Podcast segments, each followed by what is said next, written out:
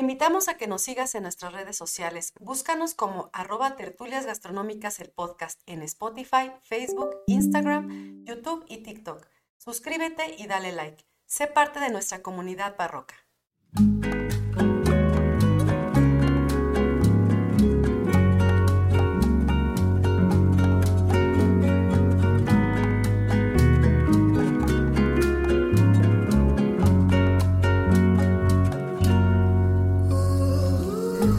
Todos, bienvenidos a Tertulias Gastronómicas, un podcast donde platicamos de gastronomía, su entorno, significado, rituales, evolución y uno que otro chisme.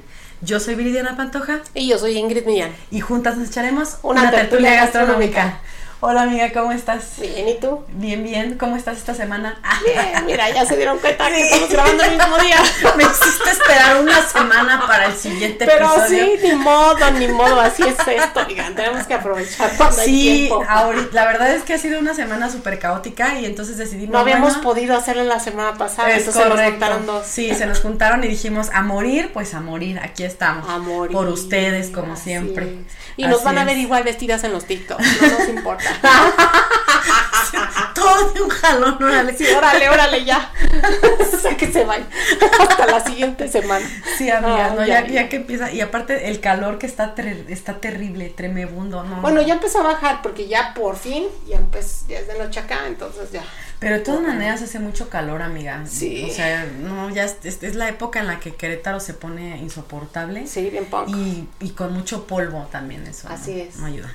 Pero bueno, ¿de qué vamos a hablar esta semana? Ah, pues mira, hoy vamos a continuar hablando sobre las aportaciones culinarias que nos dejaron justamente las órdenes monacales, ¿no? Nos quedamos En Europa. el, el episodio pasado para los que no nos han escuchado y este y a lo mejor se pierden un poquito, pero pueden ponerle pausa a este, vayan, escuchen el anterior y ya después regresan a este. Nos quedamos en eh, el contexto de las órdenes monacales, ¿no? Platicamos ¿Qué un son? poquito qué ¿Cómo se son, originaron? cuáles son las más importantes. ¿Quiénes son sus fundadores? Exactamente, y nos adentramos un poquito nada más así por encimita de algunas cuestiones que surgieron en esa época y que al día de hoy Sus eh, reglamentos, ¿no? exacto. En la cuestión sobre todo de la alimentación. Así es. ¿Y por qué? Exacto. Y muchas de las reglas, por ejemplo, en la mesa que, eh, se su- que hoy. surgieron en ese entonces, hasta el día de hoy muchas de ellas sobreviven, ¿no? Así es, ahí entonces, nos quedamos. ahí nos quedamos. Entiendo que el día de hoy entonces vamos a enfocarnos en los insumos, o sea, o lo que se comía o que se sigue comiendo, o estoy loca y me callo y te dejo que empieces. Sí, así es. Bueno, el día de hoy es dar continuidad y ya cerrar el tema de lo que son los, los conventos, estas aportaciones, con ejemplos, ¿no? Con ejemplos ya tácitos reales de lo que hoy en día nosotros podemos consumir, pero que nacieron en ese entonces, ¿no? Y que son tan extraordinarias y que dan, muchas eh, otorgan una denominación de origen Ajá. o este hacen que eso se conozca en cierto lugar y que por eso se visite esa zona hoy en cuestión turística. Oye, y por ejemplo, no sé si vayas a, a, a tocarlo, ¿verdad? Pero me imagino yo que hay algunas técnicas de cocción que surgen en esa época o todas son ya más, este, más contemporáneas. Técnicas de cocción, bueno, las aportaciones, de ahí te las va, cosas. las técnicas que son importantes recuperar de la Edad Media, que Ajá. no precisamente nacieron con la gente que vivía en Europa, o sea, sí, pero no, es justamente con lo que voy a empezar ahorita, Ah. ¿sale? Esas sobre todo, las grandes aportaciones, ¿sale? Los van a brindar los árabes. ¡Tatán! Ya Entonces, justamente es lo que vamos a Esos canijos ahorita. eran súper Son inteligentes. súper inteligentes. Lo que pasa es que a veces se desvirtúan justamente los temas de... Pues ah, de- es que se meten pues ahí, se hace una mezcolanza ahí con religión y demás. Ajá. Y pues se fueron más por esa, por ese lado, pero sí mucha de la historia, pues ellos son súper importantes. Mm, Bien interesante. Muchas aportaciones, ¿no? No nada más a- al tema gastronómico, como dijiste la vez pasada, No, también a las ramas del conocimiento. conocimiento, Así claro. es. Pero bueno, vamos a comenzar, ¿no? Dale. Y el día de hoy vamos a comenzar hablando sobre justamente el mestizaje que se va a ir dando dentro de estas órdenes, especialmente en lo que son los conventos de monjas. Ok. ¿Sale? Este, en la, en el episodio anterior hablábamos justamente que existían diferentes órdenes, que estas órdenes tomaban su nombre dependiendo al fundador, este, y que cada una, aunque tenían una regla igual, la de San Benito, cada una obedecía también a votos distintos, como que ya se iban diferenciando. Oye, otra pregunta. Eh, en, la, en el episodio pasado hablamos de las órdenes, pero casi todas, o en su mayoría, no todas las que dijiste son masculinas. Mi pregunta es la siguiente, ¿en esa época eran solamente hombres y después llegan las órdenes de mujeres o también existían órdenes de mujeres ya en esa época? Digamos que por orden inician las de hombres, los masculinos. Son los primeritos. Pero también las va a haber de, de féminas, o sea, después van a entrar las, féminas, las mujeres, ¿no? Este, y muchas también van a tomar las reglas a partir del reglamento o de la regla de San Benito. Ok. ¿Sale? Y va a haber monjas benedictinas, va a haber monjas agustinas, monjas clarisas, monjas de la Orden de Santa Inés, carmelitas monjas, descalzas. así es, carmelitas descalzas, ¿no? Van a, van a haber muchas órdenes. Este, cada una también con sus temas y sus votos, cada, cada una con sus características, algunas con votos de silencio, todas en general con votos de clausura, unas que otras con alguna libertad de tener ciertos contactos, sobre todo porque se convierten en enfermeras, o sea, o ayudan en temas este de hospitalarios que habíamos hablado, o también para instrucción van a ser monjas que van a ser, eh, van a socorrer a través de la educación de niños o de niñas, ¿no? Para crear este señoritas, ¿no? O señoras después. Eso te iba a decir, eh, muchas de, de ahí nacen, por ejemplo, muchas de las escuelas para señoritas, así es. donde te enseñaban pues lo que tenías que hacer para y eso llega todavía hasta América. Creo que todavía existe una, no sé si hay más, pero la que yo más es que todavía existe una escuela a nivel internacional que todavía las prepara para ser esposas, o sea, para que te digan cómo debes de, enseñar, perdón, te enseñan, por ejemplo, cómo se hace comer, cómo se sirve. Eh, cómo administrar una casa. Exacto, cómo se pone una mesa. Cocina. O sea, el manual de Carreño, pero en escuela, haz de cuenta, ¿no? Todavía les enseñan eso. Pues yo, yo, creo que todavía hay, más de una sí hay. Pues yo tengo entendido que al menos una sí existe todavía en la actualidad, a pesar de, de todo lo que, pues, todo el, el el pensamiento, cómo ha cambiado y demás con este tema de, del feminismo y tal, si dices, ¿cómo puede existir todavía algo así, no? Pero pues cada quien, su cuerpo, su decisión, dicen por ahí, ¿no? Pero Sus pues, objetivos. Claro, hay mujeres que todavía, este, si todavía que es bien válido, este, que quieran, que su sueño es ser esposa, ¿no? Aparte es una y la mejor esposa. Es una cuestión de mercado, amiga, la neta. Sí, claro. Si hay oferta, hay demanda. Es que hay demanda. Sí, básico de la economía. Exactamente.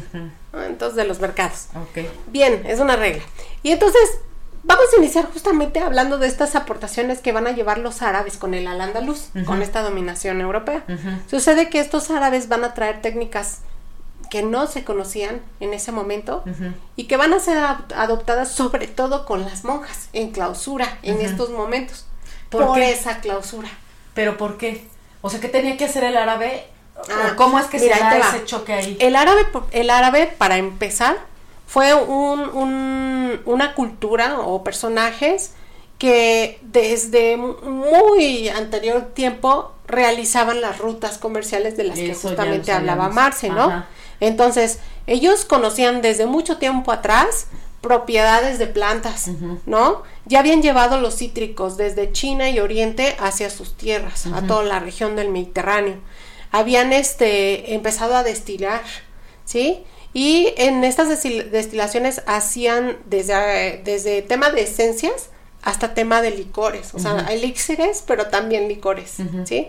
Y este van a empezar a perfumar muchas cosas, van a ocupar eh, lo que son las frituras profundas, ¿no? El tema de las grasas de una manera muy ¿A qué eso no se hace en México?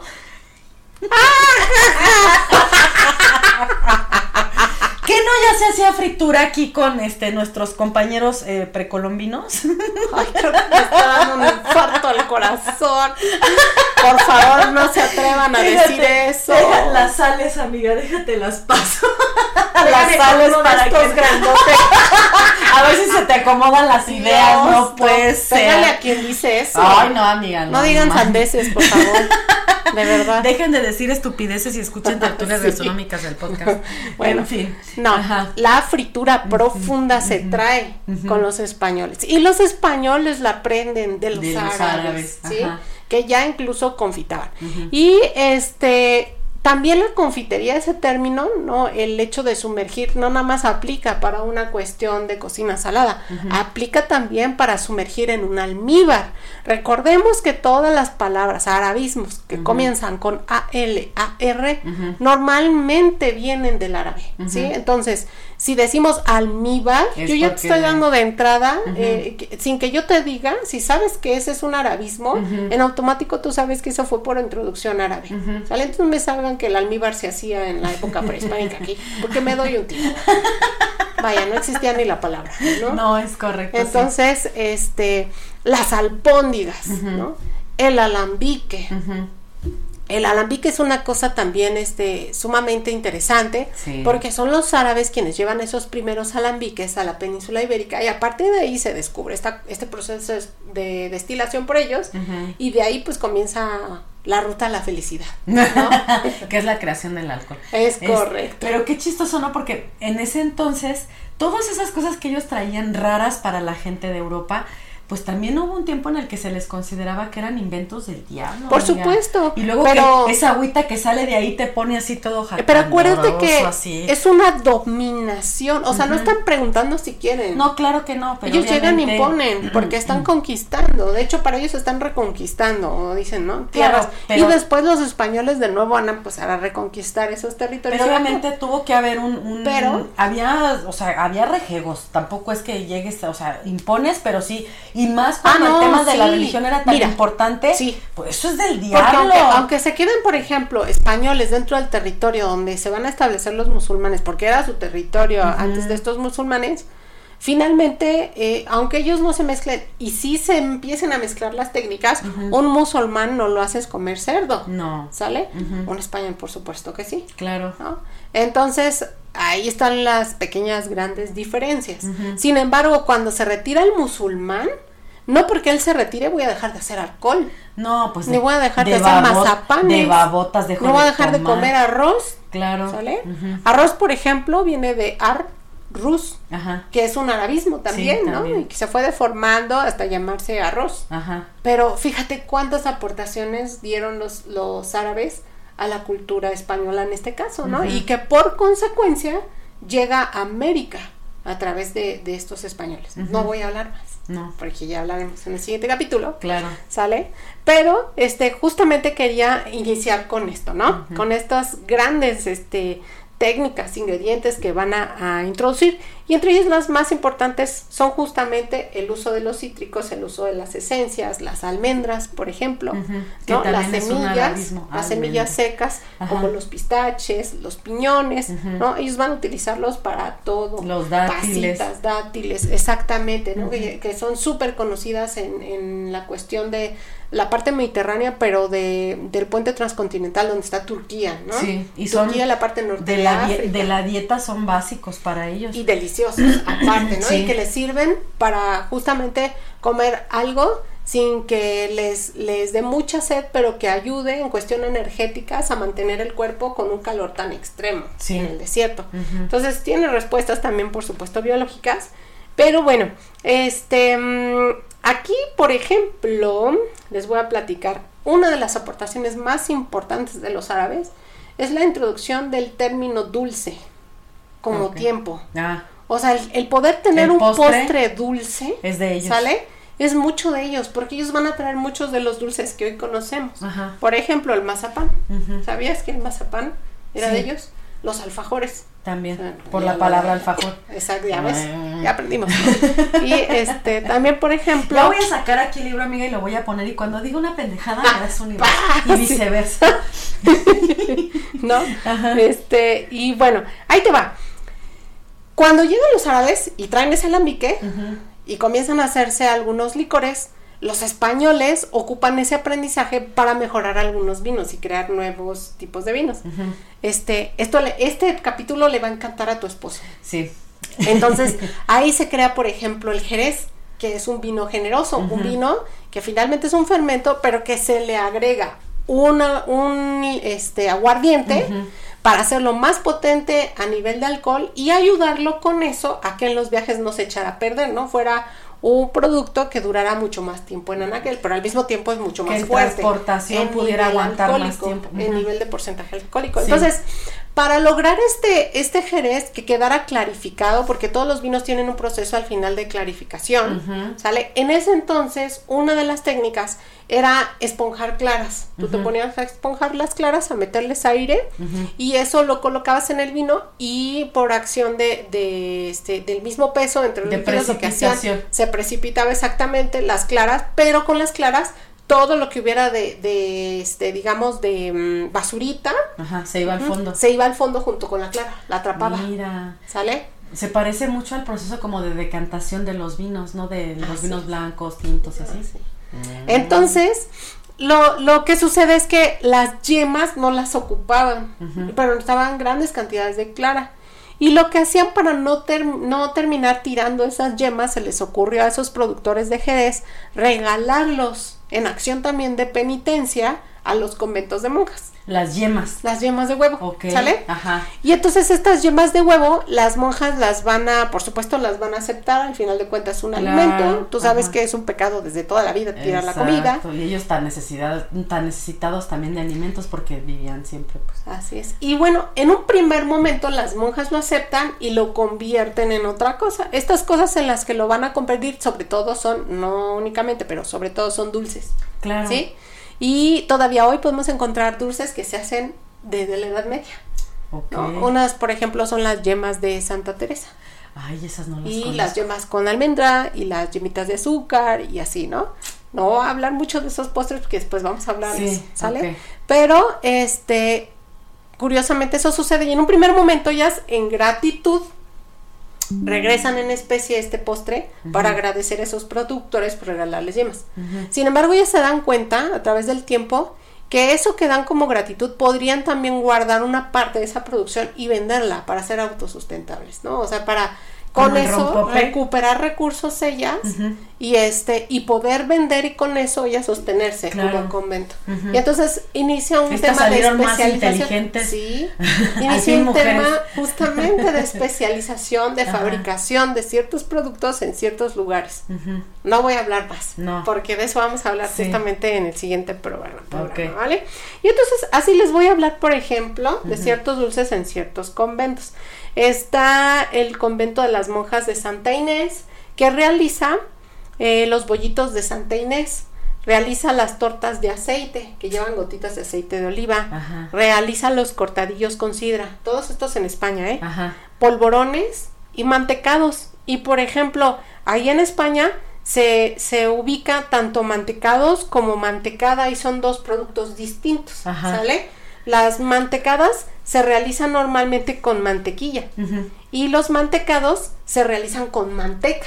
Entonces, una gran diferenciación entre estos dos postres. Pero entonces, ¿por qué, por ejemplo, a muchas nieves les dicen mantecado? Ah, pero España. es el mantecado, mantecado, mantecado. O, a lo mejor Yo lo más aquí en México. La traducción, por ejemplo, de, de alguna película en español, este, Debe castellano, ser por la untuosidad, por la untuosidad, por la cremosidad, digámoslo así. Que, que vendría siendo, este, vendría siendo esta variante del pan, pero hecho con, levantado con manteca. Puede ser. Puede ser, no sé. Voy a investigar, ah, te lo prometo. Pero, este, seguramente tiene que ver con ese nivel de viscosidad que tiene el elemento al final. Ajá. ¿Sale? Ok. Y bueno, vamos a continuar. Y entonces, eh, Va a haber, por ejemplo, mm, en las monjas de Santa Paula también en España, hacen una especie de rosquillas. Las rosquillas es algo bien interesante también porque el, círculo representa en cuestión de religión también un infinito, ¿no? Y el amor que se tiene como de Cristo, no hay ni un principio ni un fin.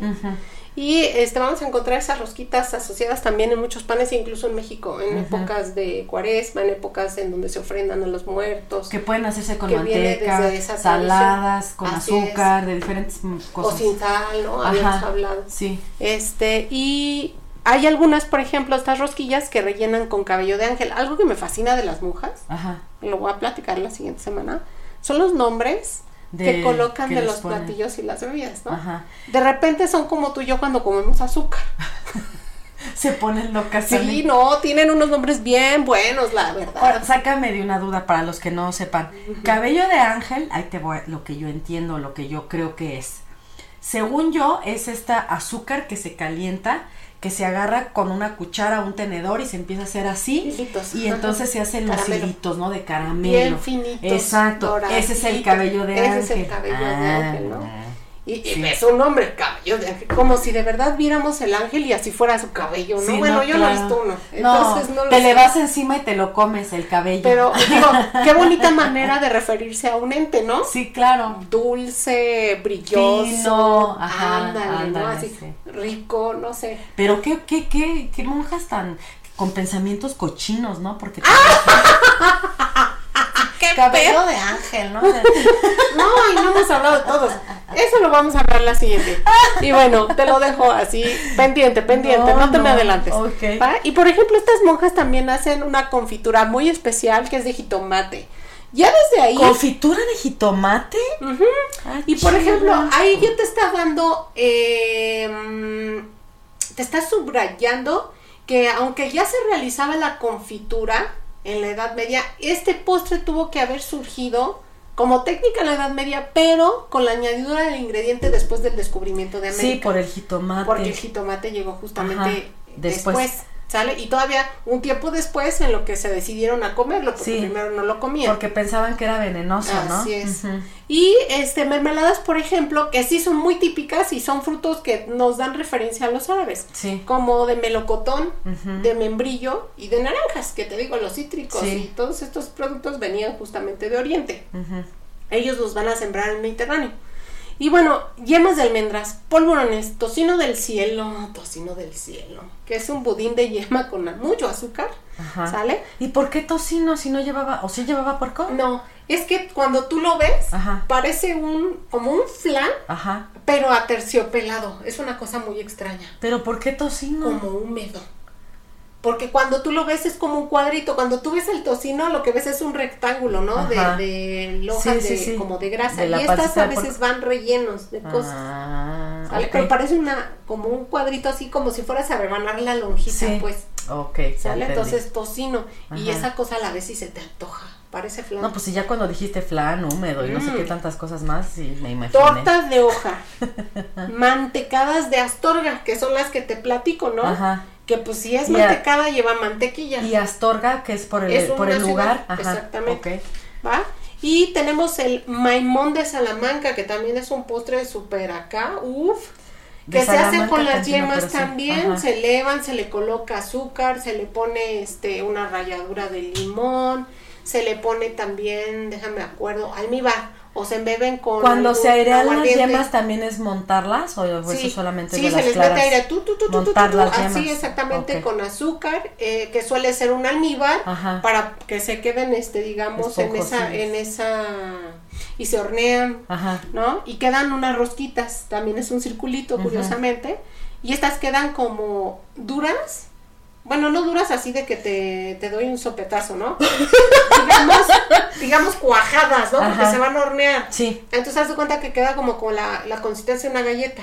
O Ya. sea, sí. Pero porosas. Ujú. ¿Sale? O sea, sí tienen estructura. Pero y son lo que hacen es embeberla con un Ah, aguardiente o algo así. Y entonces ok. son como por eso se llaman mamones, Mm. esa, esa técnica. También pueden ser panecitos.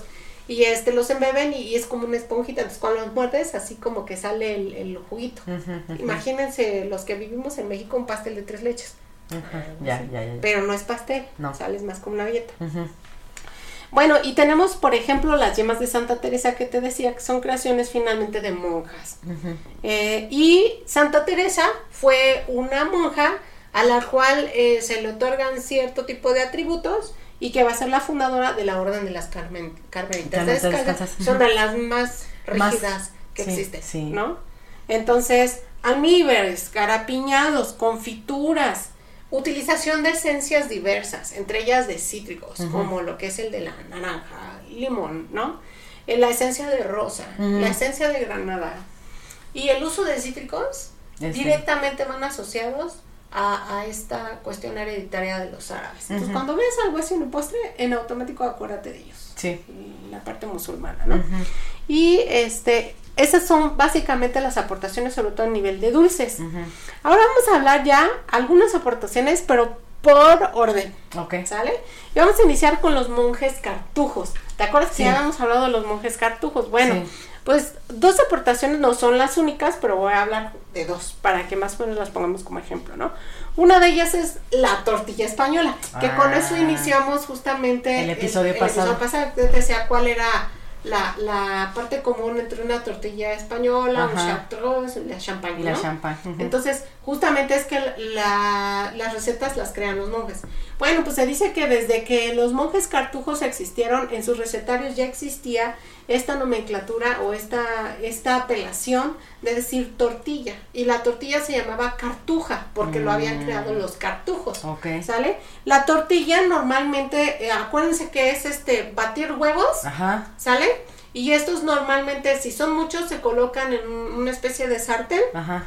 con grasa y entonces se van cocinando a fuego muy, Muy bajito. bajito. para que no se queme y luego se voltea y queda Ujú. como una torta, Sí. ¿no? Y por esa torta se le llama tortilla porque es circular y es grande. Ajá. La tortilla española como hoy la conocemos lleva papas Sí. y los cartujos y las papas están muchos siglos, eh, De muchos separación. siglos de diferencia. Era puro huevo entonces. Antes era huevo con otras cosas, ¿sale? Ok. Pero es hasta que llega la papa a España Ajá. cuando se asocia esta Aguas, tortilla aguas. Como tortilla española con la papa, Ajá. ¿sale? Sí. Pero la tortilla de cartujo se hacía con nata Mm, Se botaba la nata. Ajá. y con eso se hacía la tortilla. Y no eran las únicas. Hay menciones de tortillas de espinacas, tortillas de este espárragos, De tortillas las de legumbres setas, que- existieran, ¿no? lo Que tuvieras ahí. Incluso hay tortillas que mencionan que llevan paella adentro en Valencia. Del Bueno. resto de paella que sobró el día anterior, Con eso lo ocupan para hacer la tortilla o tortillas de arroces. O depende Bueno, de la región, Se es lo que van a entiende. meter. Es como nosotros aquí en México que no tiene nada que ver. El taco lo haces de lo que te sobró, de lo que hiciste, lo que- de lo que quieras. Allá la tortilla es igual.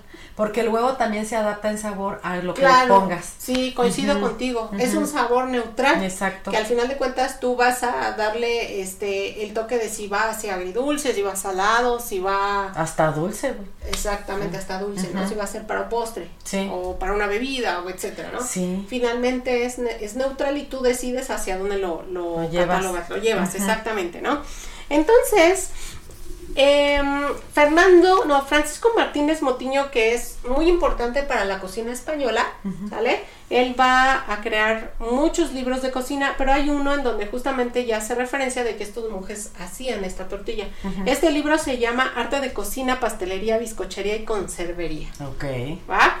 Este, él fue que, el jefe de cocina de los Austrias, de Felipe III y Felipe IV, porque más o menos te, te imaginas el nivel, ¿no? Sí.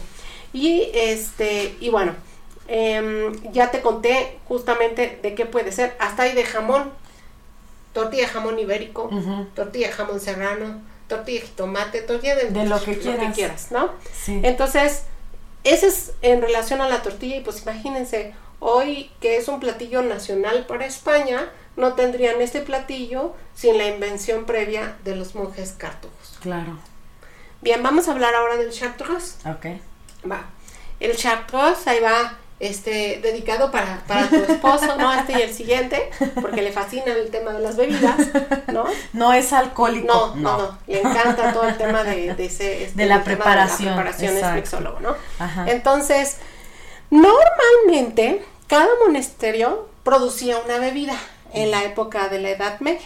Y pues como eran lugares aislados, nadie los molestaba en esa cuestión. Ajá. De hecho, estaban asociados justamente a las cuestiones medicinales. Los monjes lo que hacían era tener una memoria muy importante, un registro muy importante de las plantas que crecían alrededor del monasterio y irlas este, revisando y experimentando para dejar constancia. Algunas eran venenosas, pero otras ayudaban a ciertos malestares. Entonces, los monjes eh, en distintos monasterios van a crear elixires, que les van a llamar así, que finalmente van a ser brebajes que incluso van a regalar con la gente pobre o van a vender, van a comenzar a vender después si se, si se sitúan como algo milagroso, ¿no? Como algo Sí. que puede curar cierto tipo de, de enfermedades o malestares. Ajá. Entonces, estos monjes cartujos, hubo un tiempo en el que, bueno, es que es, es bien interesante la historia del Chartreuse, es, es algo larguita, van a ver, pero es bien bonita la historia, Porque cuenta la leyenda que los monjes cartujos, de todos los que hay en la orden, solo tres conocen la fórmula. Solamente puede haber tres vivos que conocen la fórmula. Cuando uno se muere, tiene que haber otro al cual le enseñan precisamente para evitar que se muera la tradición de hacer perfectamente. Pero que no todos lo sepan. No, no todos lo sepan. Porque, porque, puede, porque al ser hoy un objeto de comercio tan importante, este que obviamente pues trae mucho dinero a lo que es el, la abadía, todavía hoy, es pues no no podría ser tan de fácilmente lo dejan ir, Por esta cuestión que yo te digo de que hacerse autosuficientes como abadía siempre fue un, un tema de, de, objetivo, ¿no? Entonces, el Chartreuse se elabora con 130 hierbas diferentes. el, el, elixir. Porque para llegar al licor, primero se saca el elixir. Y después el elixir se le agregan otros tantos ingredientes, más alcohol para poder llegar al licor Chartreuse. Y hay dos variedades, la amarilla y la verde. ¿Sale?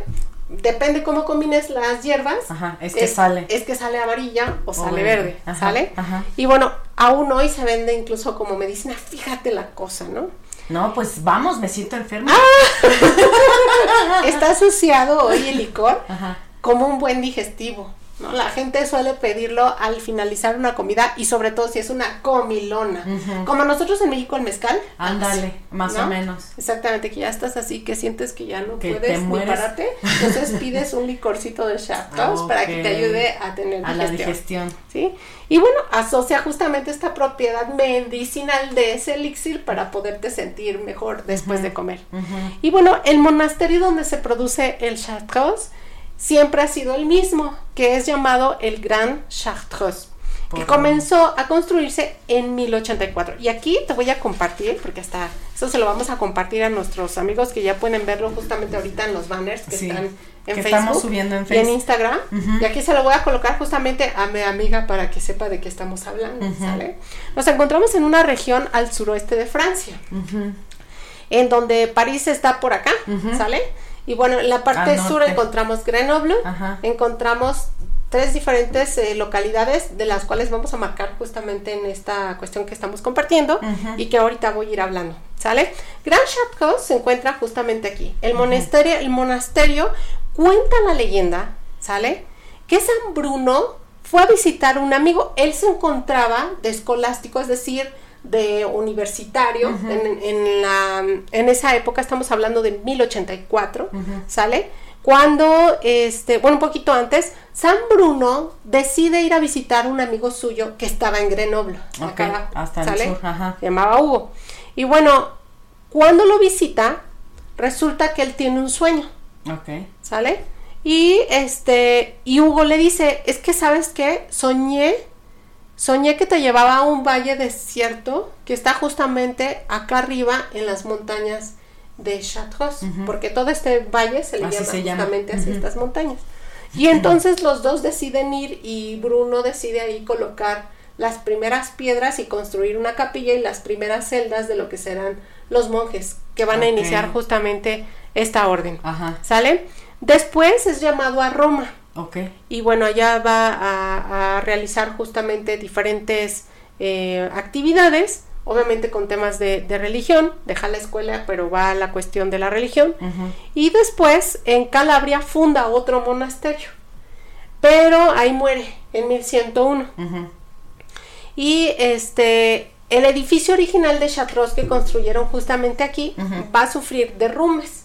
Entonces los monjes construyeron nuevas edificaciones y bueno, la última, porque fueron sufriendo diferentes catástrofes, especialmente naturales, hasta que la última construcción del siglo XVII todavía hoy se sostiene. Es la que hoy podemos justamente ver. Se ve hermosísimo. Ojalá este puedan googlearlo, si no les voy a No, los ponemos, ponemos una foto en los extras, la ponemos. Y se ve bien bonito, ¿no? La abadía. Es, es increíble pensar que todo eso lograron hacerlo piedra por piedra en esa. Pues como se hacía antes, amiga. Cañón, cañón. Y bueno, se dice que llegó algún día a este lugar un mariscal, que se, era el mariscal de Estrés. Él es, sí, tenía que ser algo así, amiga, para que se le bajara el estrés. Yo creo que ya vemos mucho ese- así en en esta época. Y bueno, les legó él la receta en 1605. Ajá. A partir de ahí, los monjes comenzaron a, a experimentar, especialmente un monje, bueno, como ellos se dedicaban a la minería, no van a prestar mucha atención a la receta. O sea, le van a agradecer al mariscal, la van a guardar. la guardamos y ahí la está. dejamos. Ajá. Es hasta No 1735 inventes. que un hermano de nombre 600 Jérôme años Maubec, después. Jérôme Maubec, Maubec, empieza a experimentar, ¿no? Oye, entonces receta. guardaron re bien la receta porque Sí. para que le dure 600 No, años ahí. cómo la guardaban. No y manches. este y ese cuando papel ya así muere güey, no así, así. ¿Qué es ¿Dónde te la guardaste?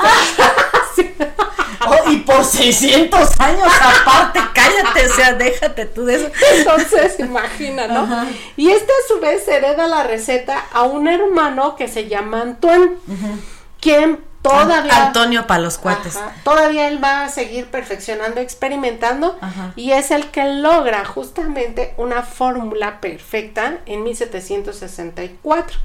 Desde entonces dicen que la fórmula del elixir no ha cambiado. Es Fíjate, todavía No hoy, varios siglos después. Ajá. ¿Sale? Y bueno, desde ese momento también se comienza a agregar otros ingredientes para hacer el licor. Y desde entonces comienza a venderse con una graduación de 55 Ay, grados alcohólicos. O, O sea, sea, está por una ahí el copa coñac y o pedo. más. Sí, está pero, pero pedísimo, ¿no? Por Ahora eso- sí que te ponías eso- bien chantros. Bueno, acuérdate, amiga, que es digestivo, no es para ponerse Pero con 50 grados, dos Oye, copas y aparte, no tirado. manches, si eso te destapa la cloaca, imagínate, no. no, con eso no se pongan pedos. O sea, ahí sí tenía que estar, que tiene que estar cerquita del, ¿cómo era obligatorio? El nece- ¿Cómo se, el, neces- el necesario, neces- necesitario. Sí. Ese, el baño. En lugar de las necesidades. Ajá. ¿No? El entonces, necesario, ahí te necesario. ahora sí te voy a platicar, ¿no? Ajá. Llega la revolución francesa, ¿sale? Y tienen que dispersarse pues de la noche a la mañana los monjes.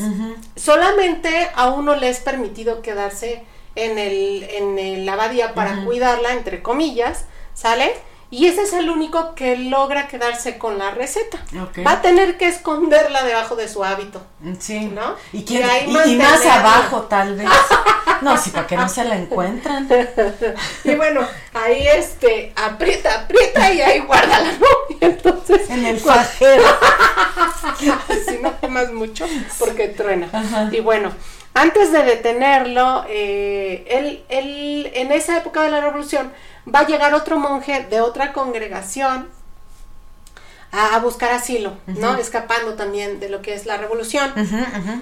Y él, antes de que lo atrape, la misma revolución le entrega la fórmula. Porque no tiene de otra, ¿no? Ya no había monjes cartujos alrededor más que este personaje. Y bueno, pues a él lo atrapan. Desgraciadamente, este monigote, ay sí, yo, este enojado. monigote, Este señor. ajá, Ajá. este, entrega la fórmula a un farmacéutico de nombre Lyotard de Grenoble. Ajá. Leotardo. Leotardo. Leotardo. Sí, ni siquiera Leotardo, Leotardo. Leotardo. Bueno, y en 1810 Napoleón ordena que todos los secretos que hubieran temas de medicina, Ajá. o sea, cualquier, cualquier Que cosa que este, curara, ajá. ¿sale? Lo tenían Del que. Ajá, lo tenían que enviar al imperio para su revisión y su posterior autorización, ¿no? Pero también para, pues obviamente, Nada- apropiarse nada de las bandejo. fórmulas, el canijo, ¿no? Sí. Sin embargo, bueno, pues este, este Lyotard Grenoble, obedeciendo lo que dice Napoleón por tema de miedo, manda al Ministerio de Interior la Ajá. fórmula para su posterior inspección y ellos mismos regresan la fórmula con un sello que dice rechazado. O sea, no creyeron en la fórmula No, y sí. la regresaron ¿Qué por es esta fortuna. estupidez? Por fortuna la regresaron, Ajá. ¿sale? Y bueno, la vuelve a guardar, pero al morir el documento es entregado de nuevo al Gran Chartreuse donde ya había de nuevo actividad. O sea, sí lo regresó. Lo regresan, fíjate lo que es la vida. Ahorita vas a ver cómo, Era cómo su se movió. destino. Era su destino. Ajá. En 1838, el hermano Bruno Jacquet mejora aún más el licor, ¿sale? Porque cuando él lo prueba, la forma dice, no manches, esto quema la boca, ¿no? Entonces no podemos venderlo fuego. Y pero no nada más por la boca. Por eso los llaman liotard, ¿no? Así mejor No, pues las aguardientes, amiga, porque cuando salen te arde todo. no manches. Bueno, y entonces ya nos falta oxígeno, oye, no manches. Este, y bueno, entonces lo que hace es, él entiende que si hace un licor más dulce, y no como estaba amargo en ese momento, va a ser mucho más fácil venderlo, especialmente a las damas de la sociedad. De la High Society. Y entonces lo hace más suavecito y más dulce y le dan el clavo. Y aparte baja su graduación alcohólica a 40% Ay, sí, no, es que de 50, grados no manches, Pero o sea. todas maneras 40 está fuerte, pero sí, Sí, yo pero sé, de un 40 a poquito 55 más, sí no, es un Ya coma. te echas otra copita. Ah, sí. Ay, bueno. Y no te pasa nada. Y bueno, y entonces él, él justamente es el que empieza a mover los tonos para poder sacar al final dos productos, uno amarillo y uno verde, con diferentes tipos de, de las mismas hierbas. Saben juega. distinto, claro. Sí, saben Ujú. distinto porque tienen distintos porcentajes de unas y de, de otras. Es hasta 1869 que va a comenzar a moverse la fábrica, lo que es la parte, porque había una especie como de farmacia dentro de Grand Chartreuse, que era donde se destilaba. Y entonces los monjes, por la producción que empieza a hacerse al tener mucha venta, ya no caben y lo que hacen es mandar la farmacia a otro lugar, ¿no? Esta destilería, este, que es la, la famosa farmacia, se va a mandar a Fourvoirie, que está aquí, Ok. ¿sale? No está tan lejos. Que está muy cerca de lo que es el río. Ajá.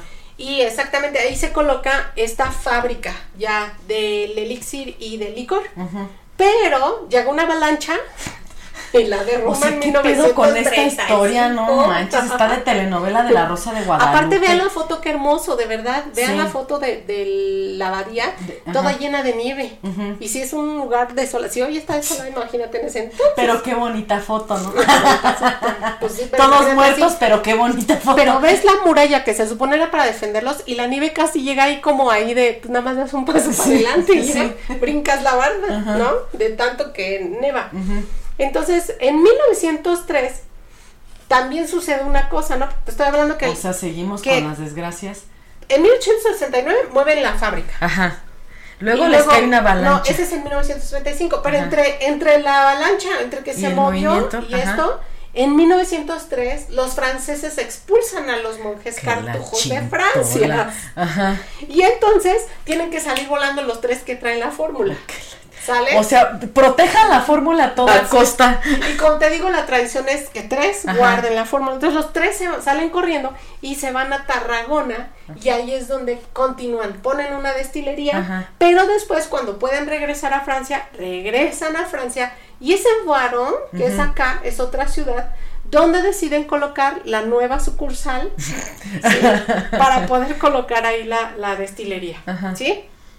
Y es hasta 1940 cuando los cartujos pueden regresar al monasterio Uy, pues y no continuar haciendo sus diversas fórmulas, porque ahora yo no, no nada más hay Chartreuse, Ajá. realizan diferentes fórmulas también.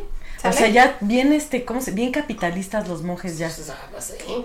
Oye, ¿y no eran así como de, ya hice una botellita para allá, otra para mí, Ah, no, otra va, para eran allá? abstemios. No manches. No, es que imagínate, bueno, la- obviamente los que la- llevan la fórmula tienen que probarlo, Claro. por supuesto. Oye, ya como bien huevo cartuno así de, primera toma. Yo creo que sí, yo creo que sí, pero obviamente yo creo que, que sus pecados eran, eran este perdonados porque pues eran los sommeliers, ¿no? Ay, los no. mixólogos del lugar, pues sí tenían que revisar que la fórmula estuviera bien, ¿no? Qué buen pretexto, ¿no? Soy bien alcohólico porque soy mixólogo, ¿no? Ándale. buena, buena, buen punto. No, y bueno, no. aquí por ejemplo, quiero compartirte que lo único que hasta el día de hoy se sabe, fíjate cuántos años después, ¿no? Ujú. Lo único que sabemos es que el licor que se hace es 100% natural, no tiene ningún aditivo, ningún colorante, nada Todo. que, se, que no sea natural en el proceso. Ajá. ¿Sale? Este, las hierbas se recolectan a mano por los monjes, se secan, se almacenan en cajitas de madera. Yo no puedo imaginarme así. O sea, es, es- como una botica allá adentro. No, pero... Luego se hacen las mezclas Ajá. y se meten en unos sacos, ¿no? Ok. O sea, todo bien medieval, se sigue haciendo el Ajá, proceso así. Muy artesanal. Ajá. Y sí, obviamente hay cosas que ya no ellos no hacen todo el proceso. Hay ciertas plantas que ya se la compran a la misma gente del pueblo que Sí. también se dedica a eso. No, y que saben que porque como... Exactamente. Pero, por ejemplo, nadie sabe qué más lleva. O sea, nada más saben una parte. Por los Pero, productores. pero a ver, ¿qué tal los que tiene saliva de monje cartujo? Y ¿Ah? nosotros ahí tomándonos eso. ¿Tú ca- si nadie sabe, ¿tú qué chingados vas a saber qué te no estás importa, tomando? amigo, ah, pues te vas a sentir bien, te No, va a destapar mate. el canal, Oye, entonces pero no hay entonces, problema. pero, Es aguardiente, es alcohol. no, sí, yo entiendo, pero, ya con el grado alcohólico, ya cualquier le bacteria mataste ya... todo.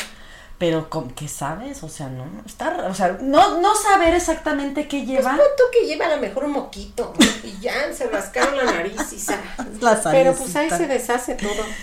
Y entonces, este, bueno, entonces se, se compran y bueno, ya después se hace la mezcla, se tritura y después se manda a Wagón. O sea, esto se saca en el Gran Chateauroux, luego se manda a Wagón, donde está desde, desde 1940 la- 40. la fábrica. Y este ahí se obtiene primero el elixir, que ese todavía se vende como elixir, como brebaje Ajá. para cuestión medicinal. Y de ahí sale el ahí sale justamente el licor que se mezcla con otros ingredientes, incluyendo miel. Luego lo dejan enveje- envejecer 8 años en cubas de madera y se embotellan con un sello que dice VEP, que en francés es Vete, Vieillissement Exceptionnel Prolongé. ¿Qué? Vete, Ana.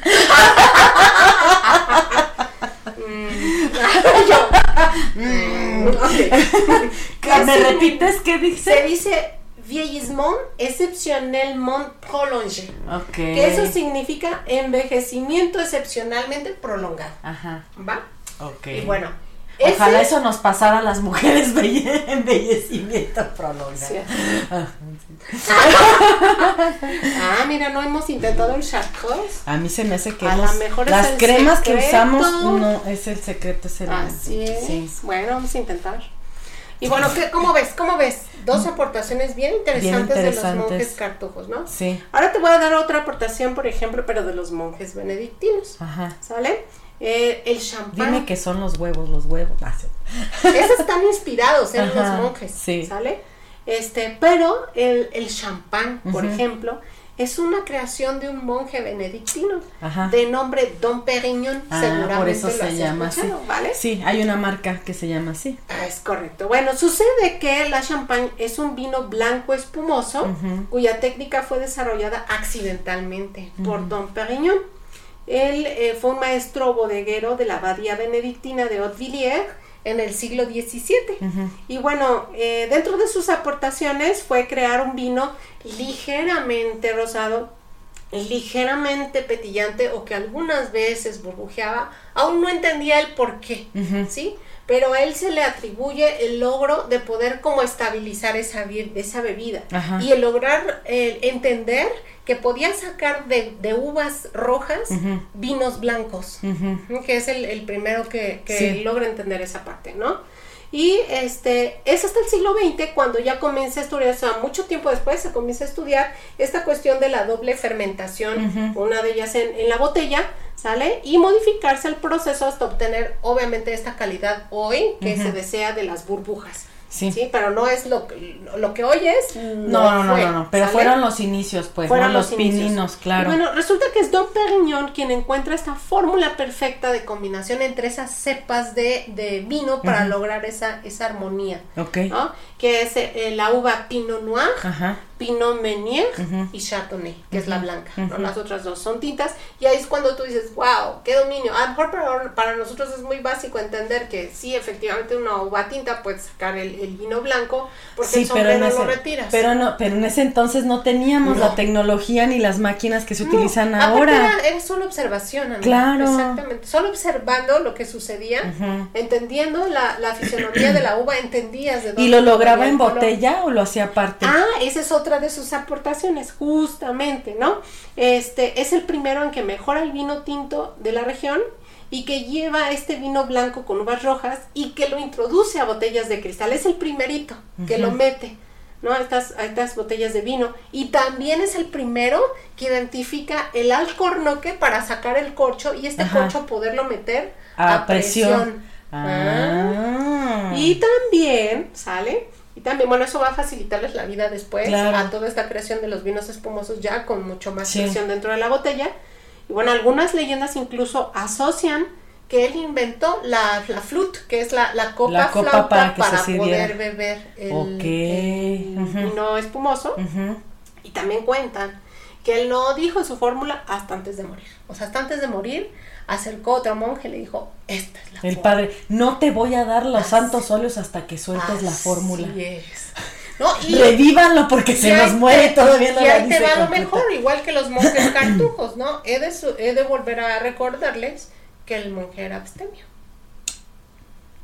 Bueno, eso decía él, porque pues en observación. Su trabajo obviamente era catar y encontrar la fórmula perfecta. claro. Pero no quería decir que con eso se emborrachaba. A lo mejor cataba y escupía. En, esta cuestión de, abstemio, no se imaginen que no bebían nada de vino. Recuerden que la, la regla benedictina, la regla de San Benito, establecía que los monjes debían o podían tomar vino tenían una medida y que normalmente la rebajaban con agua. Claro. Recordemos que en la Edad Media lo dijimos en cuando vino este la chef Marce que el agua era muy difícil encontrarla potable en todos los lugares. No, les se morían, era, se morían. era mucho mejor tomar vino. Es correcto, por eso el vino estaba permitido. O sea, la región, la, la palabra abstemia realmente refería a que no se emborrachaban con bebidas, ¿no? no lo agarraban con una cuestión de social, de libertad. Era una bebida que se tomaba con los alimentos agua, y se acabó. Exactamente. Es, es correcto tu O pudiera ser que a lo mejor probaban, te decía, y escupían tal vez, no se la pasaban. Mm, ay, qué sacrilegio. Pues, güey, era no. no creo, pero bueno. Puede ser. Y bueno, este, ahora vamos a otro producto que también los monjes benedictinos nos legaron, que es el benedictín. ¿Has probado el benedictín? No, ese no. Bueno, el benedictín también es un licor de hierbas. Esta receta fue creada en 1510 por el monje Don Bernardo Vincelli. Él era italiano. No me digas. ya nada más por el apellido. y bueno, esta receta cayó con un comerciante quien fundó la marca hoy conocida. O sea, en algún momento cayó en sus manos y dijo, ni más que la suelta, vámonos. Exactamente, y él es el que le da nombre a la marca de mm, Benedictín porque venía de un monje benedictino. Y la, la fórmula tiene 27 plantas y especias distintas y, se utiliza justamente como digestivo, ¿no? Muchas de hecho, se sabe que vienen de ultramar, ni siquiera son de ahí de Francia, ¿no? Las traen de territorios que incluso tienen que pasar por mar para poderse para, poderse hacer, ¿no? Y bueno, en, en, esta intervención mi última aportación sería hablar, por ejemplo, de otro tipo de alimento que son los quesos. Mm. En este caso, no sé si has escuchado del queso Monster. Mm, no, fíjate que no, tampoco. Bueno, es un queso, es un queso fuerte. Se puede comer fresco o se puede comer eh, ya envejecido. Solamente se come Noche de Muertos, más. Pues ah, pudiera ser, ¿no? Sí. De hecho, el nombre viene de la población. Es una denominación de origen, al igual que la champán. Ajá. Y bueno, aquí por ejemplo les platico la historia. Eh, fue un monje benedictino irlandés de nombre Columbanus que en el 590 deja su país con 12 igual seguidores, ¿no? Con 12 monjes que lo van siguiendo. Que van a primero a predicar en Inglaterra y luego se van a bajar a Francia, ¿sale? Y luego van a llegar a Borgoña y ahí van a construir varios, monasterios. Pero bueno, este monje Columbanus tiene esa cuestión de estar como, como de peregrino, ¿no? Va a estar yendo a muchos lugares a establecer justamente monasterios y en cada lugar a donde llegaba enseñaba a hacer queso. Eso lo mm. trae desde su tierra, entonces él replicaba esta manera de hacer queso en, en justamente Irlanda y este y la gente aprende. ¿Sale? Entonces él se va y se va justamente a se va a Roma, si mal no recuerdo, y ahí muere. Okay. Y cuando él muere, sus discípulos deciden regresar de nuevo a Francia, pero se establecen esta vez del otro lado del Rin. Digamos que donde hay un área en donde es la parte alemana y francesa y donde es la zona de viñedos, este, en donde están las montañas de, de Vosges eh, o son conocidos como los Bosgos franceses, ¿sale? Este está entre Lorena y ahorita les digo cuál es el otro, el otro, la otra provincia. Mm, ahorita les digo. Tiempo muerto, amigo, tiempo muerto. Sí, no, me paso, me paso. Es que no, de Alsacia, ya me acuerdo. Lorena Entre Alsacia y, Lorena. Entonces, ahí les va justamente la leyenda, ¿sale? Cuando eh, se establecen cerca del Rin en un valle que se llama Fecht, ahí obviamente fundan un monasterio, llevan el queso y empiezan a, compartir la receta porque se va a empezar a crear una población obviamente alrededor, de la abadía, ¿sale? Y este pueblo al crecer se va a llamar Monster, mm. ¿sale? Y este es el que va a dar justamente el nombre al queso. La de va creciendo, creciendo y lo que va a hacer es que también se van a ir multiplicando las, las vacas. Estas vacas van a pastar en los pastizales que se dan en las montañas, que te digo, los, los, bosgos, y tienen, tienen eh, hierba muy aromática. Y eso le da la particularidad a la leche. Ah, es correcto. Y, deliciosa, por lo que entiendo. El Monster yo sí lo he probado, pero probé el, el apestocín, ¿no? El, fuerte. No lo he probado en versión fresca. Y este, lo que hacen en esta población en ese momento es que en la parte alta, donde no habitaba nadie, llevaban las vacas a pastar, muy buenos pastizales, y regresaban. Y en las faldas se colocaba todo lo que era la vid. Mm. Entonces en la parte de abajo se produce vino y para la, parte de arriba el pastoreo. No convivían. Y entonces se cuenta que en algún momento pues se hace el pueblo mucho más grande y, lo, y los pastores llega un momento en que los pastos del Bosch del lado de Alsacia ya no les alcanzan. Y entonces comienzan a caminar hacia el lado de Lorena a comer los pastizales, pero la gente de Lorena, de los pueblos de Lorena, no, les gusta, ¿no? Pronto, de hecho, lo que sucede es que los pastores de ambos lados fundan un nuevo pueblo y, empiezan a vivir juntos. Este pueblo se llama Geramer, ¿sale?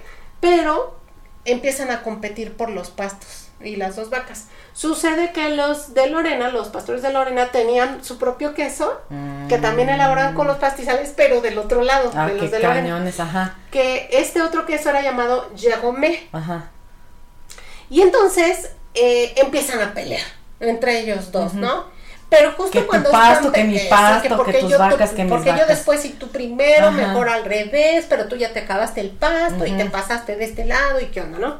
Entonces, este, cuando están justo en la pelea y en los catorrazos, llega la guerra de los 30 años, que es justamente entre mm. católicos y protestantes. Exacto, sí. ¿Sí?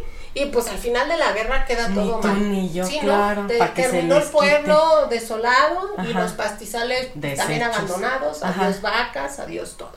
Y sucede que después de la guerra comienzan a llegar muchos migrantes de otras regiones, de otras ciudades y de otros incluso países. Va a llegar gente de Suiza, de Tirol, de Baviera y de Dinamarca. Y ellos mismos, muchos que, que son, este, se van a convertir en pastores, van a traer su propia raza de vacas. Estas vacas son este, vacas que hoy son autóctonas de ahí, ¿no? Porque tuvieron finalmente que, que hacerse a los mismos pastos que daban los Bosch. Y por eso estas vacas se les llama justamente Vosgien, ¿no? De los, bos, de los Bosch, exactamente, ¿no? Es una raza finalmente nueva y ya como de ahí, endémica. Y bueno, esta estas vacas tienen una, tienen caseína, tienen una gran cantidad de caseína que es excelente para realizar el queso. Entonces funcionó todavía mucho mejor para hacer este, este queso monster. De más calidad. De mejor calidad. Y este, desde entonces sigue la tradición quesera y desde 1978 el queso Monster tiene una denominación de origen controlado. La lograron, ¿no? Y no solo eso, curiosamente por lo que se estaban peleando los pobladores antiguos entre Alsacia, entre y Lorena, eh, al final se designó un queso Monster y uno más grande que llamaron Monster Genome, ¿no? Ah, Para unir justamente los... los cállese, cállese. exactamente. bueno, este queso puede comerse joven, cuando es joven Eh, es cremoso, pero al mismo tiempo hay pedazos que son quebradizos. Y digamos que en la parte del lomo se le va creando un moho rojizo, está más o menos a 13 grados Celsius.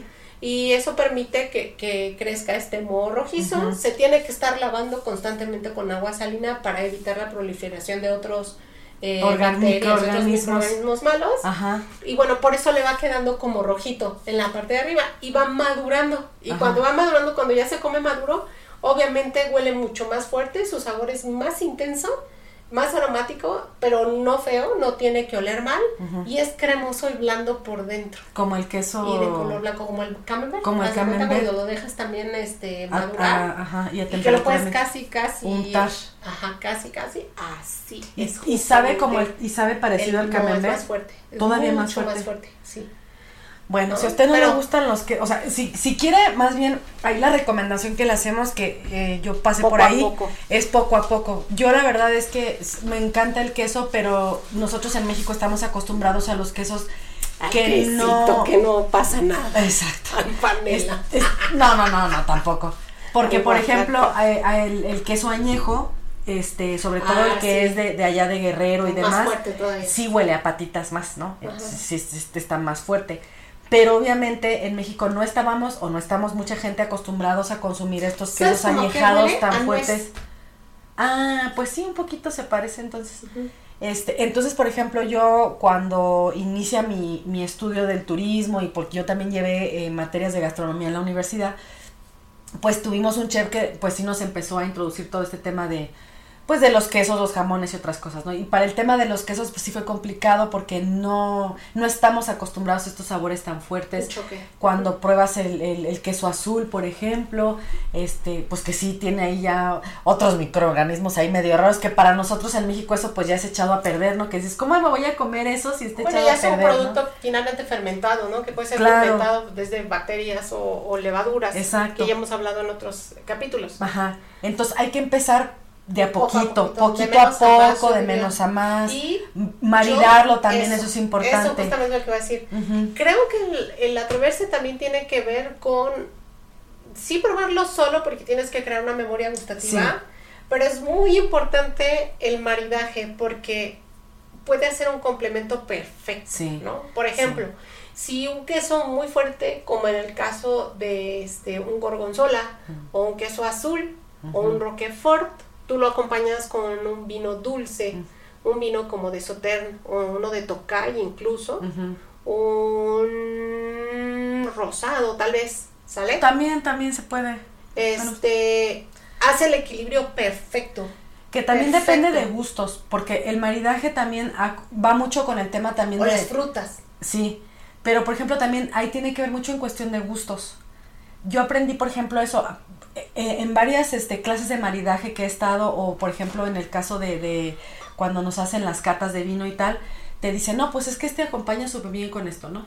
Pero por ejemplo ya en, en este tema donde uno ya es más em, curioso, dices, bueno, ¿y qué pasa si yo bien ratatouille, no? Si lo pruebo con esto otro. Y a lo mejor yo encuentro que a mí personalmente me marida mucho mejor con otro tipo de vino, tal vez más seco, tal vez más afrutado, tal, o tal vez más joven. Eso es eso es ya experimentación. Exacto, pero eso es lo, eso es lo padre, porque entonces tú vas encontrando tu propia fórmula de cómo te gustan las cosas, no de lo que te dice la gente, sino que tú vas armando ese, ese rompecabezas. en, un primer momento valdría la pena un guía.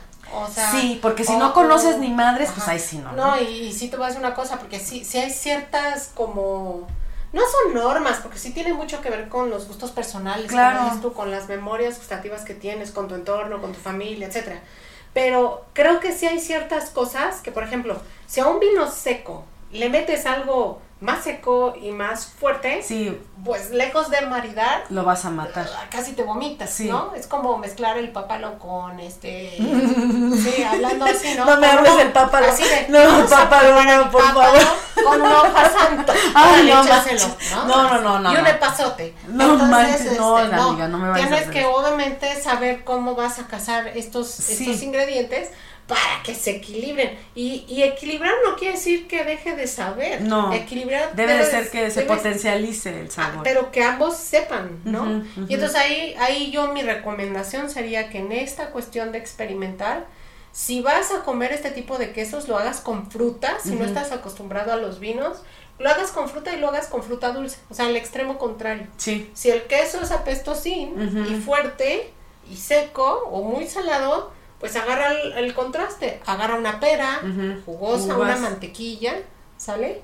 Este, no, ni siquiera uvas. Yo agarraría este sabores dulces, ¿no? El, el caso de una manzana, el caso de una pera, incluso hasta de una nectarina en un buen momento del año, una naranja. Yo los he probado con melón, fíjate. Higos, con melón. Melón súper dulce, ajá. Higos, melón, ¿no?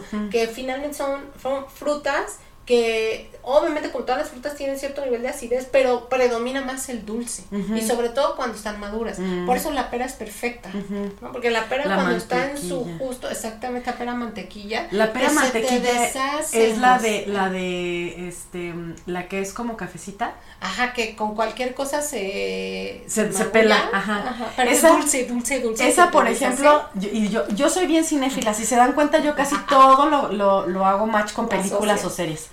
Eh, por ejemplo, en la película de Un ángel enamorado, o es este, que es con Nicolas Cage, las peras que a ella tanto le gustan y que después a él le gustan tanto y que por su culpa se muere ella.